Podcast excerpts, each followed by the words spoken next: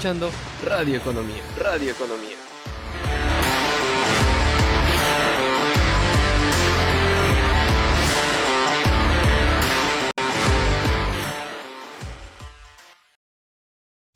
Estamos de regreso aquí en a media sesión, solo por Radio Economía, 11 de la mañana. Ahora, como lo habíamos comentando anteriormente, el día de hoy estamos conectados con Luis Pinta, analista senior de TradingView, para que nos comente un poco acerca del mercado norteamericano y del despertar luego del Labor Day, un día festivo y no laboral para el país norteamericano que son los Estados Unidos. Ya estamos conectados con Luis. Luis, ¿qué tal? ¿Cómo estás? Muy buenos días. Hola, ¿qué tal? Buenos días, Diego. Eh, sí, bueno, aprovechar para comentarles eh, el amanecer de los mercados. Em, tenemos pues una, lectura de, preocupación por el tema de, de, la crisis energética en Europa y que obviamente va a terminar afectando a todas las regiones. Y esto por, por la noticia pues del viernes de, que viene parte de Rusia, de que no iban a estar eh, activas pues las el gasoducto a través del cual pasa ¿no? el gas de, de Rusia a Europa, que es el Nord Stream.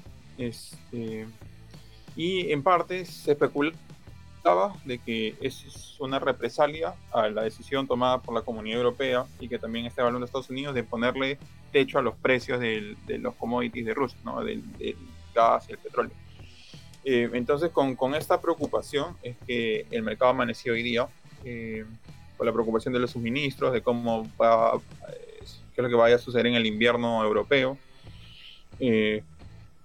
la reacción junto con esta noticia ha sido que posiblemente países europeos estén evaluando pues este, salir con fuerza, colocar una fuerte cantidad de dinero para contrarrestar esta crisis, pero el, mercado todavía pues este, en este momento lo, obviamente está nervioso por, las implicancias que puede tener, por el tema de que, que, haya pues estos problemas en abastecimiento, puedan disparar precios, este, que empiecen a haber algunos default de algunas empresas ligadas al sector de servicios públicos. Eh, entonces eso es lo que ha estado moviendo en este momento el mercado. Y, y tenemos pues una volatilidad que nos eh, transmite el hecho de ser cautos, eh, esperar a, en las próximas horas, días, para dónde termina moviéndose el mercado eh, y que eso nos sirva como, como referencia eh, para tomar oportunidades.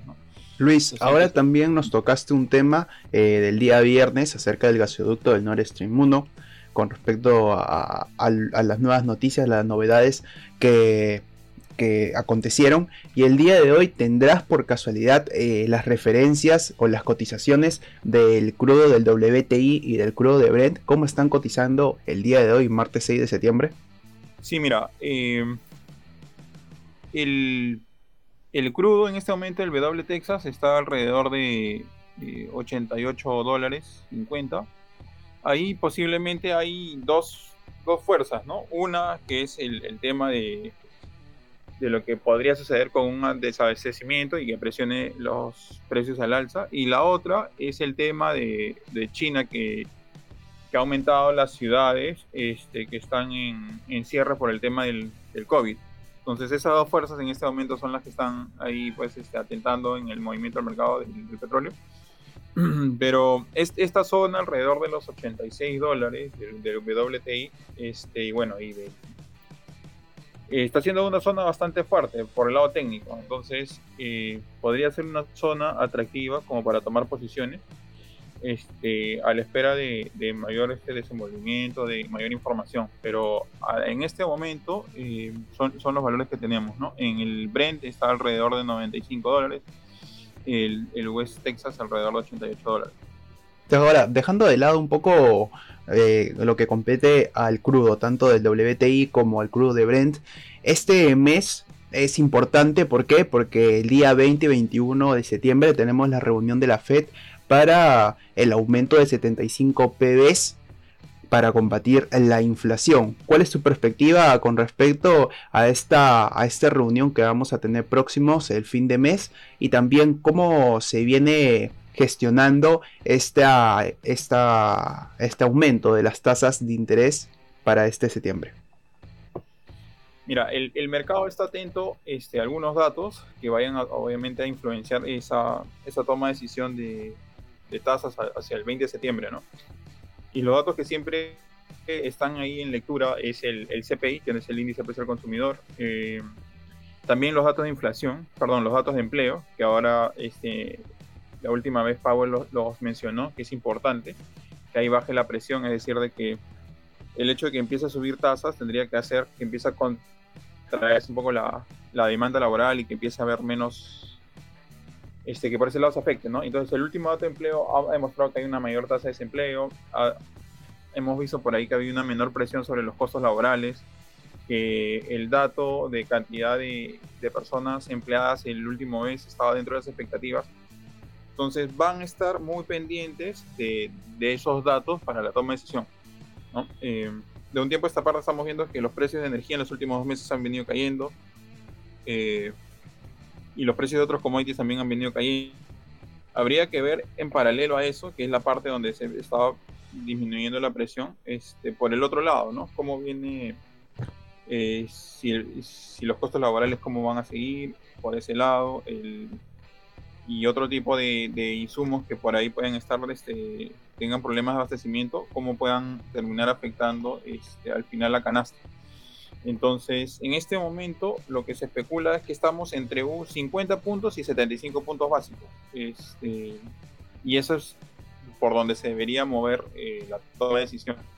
Si nos pegamos más al lado de 75 puntos básicos, eh, creería que al, mercado no le va a gustar mucho porque el tema de inflación, este, si sigue siendo bastante agresivo con el tema de inflación, vas a, ya es prácticamente cantado que vas a desencadenar un tema de recesión y cada vez este, va a estar más latente y más cercano. Entonces, este, nosotros la expectativa es si son 75 puntos básicos, al mercado no le va a gustar. Si son 50 puntos básicos y con el view de lo que pueda venir más adelante, quizás el, el, el mercado lo, este, puede haber encontrado que ya hay un, un escenario pivot de que ya estamos dándole la vuelta en el tema de la agresividad en la, en la subida de tasas y eso podría ser un respiro para el mercado. ¿no? Yo te comentaba estos 75 puntos básicos, ¿por qué? Porque los operadores ahora ven el 70% de posibilidades de esta subida, ¿no? De 75 puntos básicos en la reunión el próximo 20 y 21 de septiembre. Y ahora, otra cuestión. ¿Podríamos decir de que el mercado norteamericano está tomando una posición más conservadora, esperando esta resolución de la FED a finales del mes? Sí, lo que pasa es que ya eh, la verdad que toda la expectativa que había hasta hace una semana y media o, respecto al mercado, cómo podía este, hacia dónde podía encaminarse. Ya tú escuchabas hace una semana y media lecturas que indicaban de que ya, por ejemplo, los mínimos del año ya se habían tocado en el estándar. Este, por, y eso lo escuchabas por analistas eh, ya pues, con bastante experiencia, los cuantitativos, que son este, bastante acuciosos con el tema de, la, de las proyecciones. Escuchabas al Banco de América que especulaba que posiblemente también podría haberse colocado un piso. Este, y bueno, y viene Powell y te trastoca todo nuevamente con el tema de que todavía hay dolor que va a estar, van a sentir la, la, los agentes económicos, de que todavía hay un tema de, tomó la referencia de Volcker, que él, él fue un expresidente de la FED que fue bastante agresivo con, con, el tema de la subida de la tasa de inflación. Entonces el mercado nuevamente se puso en, en un modo este, de esperar, modo, nuevamente entró el, el, la preocupación al mercado, el, el tema de que estemos en un escenario muy, muy, muy pendiente de inflación, de vinculado a recesión. Entonces, nuevamente esta estructura bajista ha empezado a tomar fuerza. Este, y en este escenario, eso es lo que viene primando. ¿no? Tenemos una estructura bajista de comienzos de año que nuevamente ha, ha tomado fuerza, que nos puede colocar en una situación de buscar mínimos en las próximas semanas, porque eso es lo que en este momento te muestran los gráficos. Entonces, en este, en este escenario lo que tendría que hacer uno es ser bastante cauteloso con las posiciones que toma, dependiendo del perfil de cada uno, ver qué, qué, qué tanto este, colocar en cada posición, identificar los sectores, porque normalmente cuando empieza esta estructura bajista a tomar más fuerza, uno empieza a abrigarse en los sectores este, de siempre, ¿no? Sector salud, de, el sector de consumo básico, este, en alguna parte de, servicios este, públicos y, es donde tendrías que uno empezar a especular y ver si es que por ahí, al menos en estos días, hasta que tengamos mayor claridad, eh, puede ser el, camino a seguir. Si por el contrario deseamos tomar este, alguna posición este, más agresiva, este, buscando alguna, algunos rendimientos rápidos, igual siempre con, con, niveles de gestión acotados, porque en este momento, hasta que no se muestre algo distinto, la estructura que permanece es la bajista, ¿no? la, la que más va marcando el camino. Ahora, haciendo correlación también con el tema que nos comentabas de esta postura eh, conservadora que tienen eh, las empresas y también el mercado en general esperando la resolución de este próximo 20-21 de septiembre con la Fed, hay una consecuencia eh, paralela que son los índices que en este caso es el, el SP 500 que durante este 2022 ha decaído casi un 18% y el Nasdaq que ha perdido casi un 26% por estos aumentos de las tasas de interés que ha perjudicado las acciones tecnológicas y también de crecimiento de media capitalización. ¿Qué nos puedes comentar? Sí, y este último año, desde, finales del anterior, este, sí son los sectores bastante golpeados. Eh, porque normalmente reaccionan de, reaccionan de forma inversa a cuando ahí estamos en un escenario de inflación, porque se castiga bastante. Las expectativas de crecimiento se, se castigan bastante por el tema inflacionario. Y bueno, y si nosotros un poquito hacemos comparación con otros escenarios de crisis de, de, años anteriores, este, creeríamos que en algún momento, quizás lo que no sabemos es que es un momento muy cercano, este trimestre, en el próximo año, este, hay esa posibilidad pues de que la estructura te lleve mínimos a, niveles más abajo de lo que vimos en junio en, los índices, ¿no? Eh, tanto en los índices del tecnológico, en el Standard, Poor's. Eh, entonces eh, nosotros tenemos que ir moviéndonos teniendo esa referencia en, en, la cabeza, ¿no? Que para que el mercado finalmente este, marque mínimos, o lo que uno esperaría para que marque mínimos, el mercado es que es que haya una, una corrida de venta bastante agresiva, ¿no? Que salgan muchos este, inversionistas retail del mercado, que en este momento son los que vienen marcando la pauta, que es más del 30 o el 40% del movimiento se explica por los retail. Entonces tendríamos que ver el índice de volatilidad dispararse a niveles de 40, porque la historia te dice que cuando suceden este tipo de acontecimientos es donde normalmente los índices encuentran un piso y posiblemente ya empieces a ver una recuperación de mediano a largo plazo o, entrar en una estructura secular o primaria alcista, ¿no? Entonces, em, nosotros tenemos que, ser conscientes de eso, que la estructura nos sigue marcando eso, que todavía tenemos la posibilidad de encontrar eh, niveles más abajo de los índices. Es, eh, lo repito, lo que todavía no está muy claro es si eso podría suceder este año o el próximo. Es, eso lo vamos a ir viendo con la toma de decisión, con, la, con los datos que vayan saliendo. Entonces, bajo esa estructura que, que uno tiene, este, yo no recomendaría, por ejemplo, hacer un buy and hold en este momento porque no sería lo oportuno de comprar y mantener, a menos que sean posiciones pequeñas o que tengas claramente este, el sector donde quieras entrar.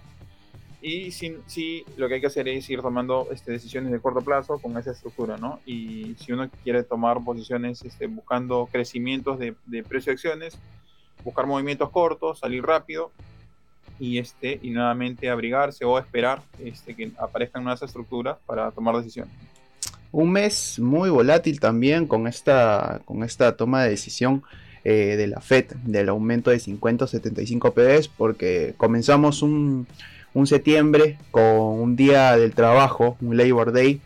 Luego el día de hoy también eh, saldrá la resolución o el informe del PMI no, no, manufacturero del ISM. Este jueves también la reunión del Banco Central Europeo. La próxima semana también tendremos la tasa de inflación, los índices de precio al productor, la reunión del BOE. Y por último, a fin de mes, lo que va a tener el foco de atención será Jerome Powell con la reunión de la Reserva Federal de los Estados Unidos. Muchísimas gracias Luis por tu participación, por estar aquí en el programa, para un poco adentrarnos y también tener este contexto, este panorama general de lo que va a ocurrir en el mes de septiembre y cómo está despertando y comenzando el mercado norteamericano para este mes. Gracias Diego. Bueno, sabemos de que, de que septiembre estacionalmente no es un mes favorable para las bolsas. Veremos si es que se termina cumpliendo este, este mes, este año. Muchísimas gracias Luis por la información. Esperamos tenerte en otra oportunidad aquí en el programa de media, de media sesión, solo por Radio Economía.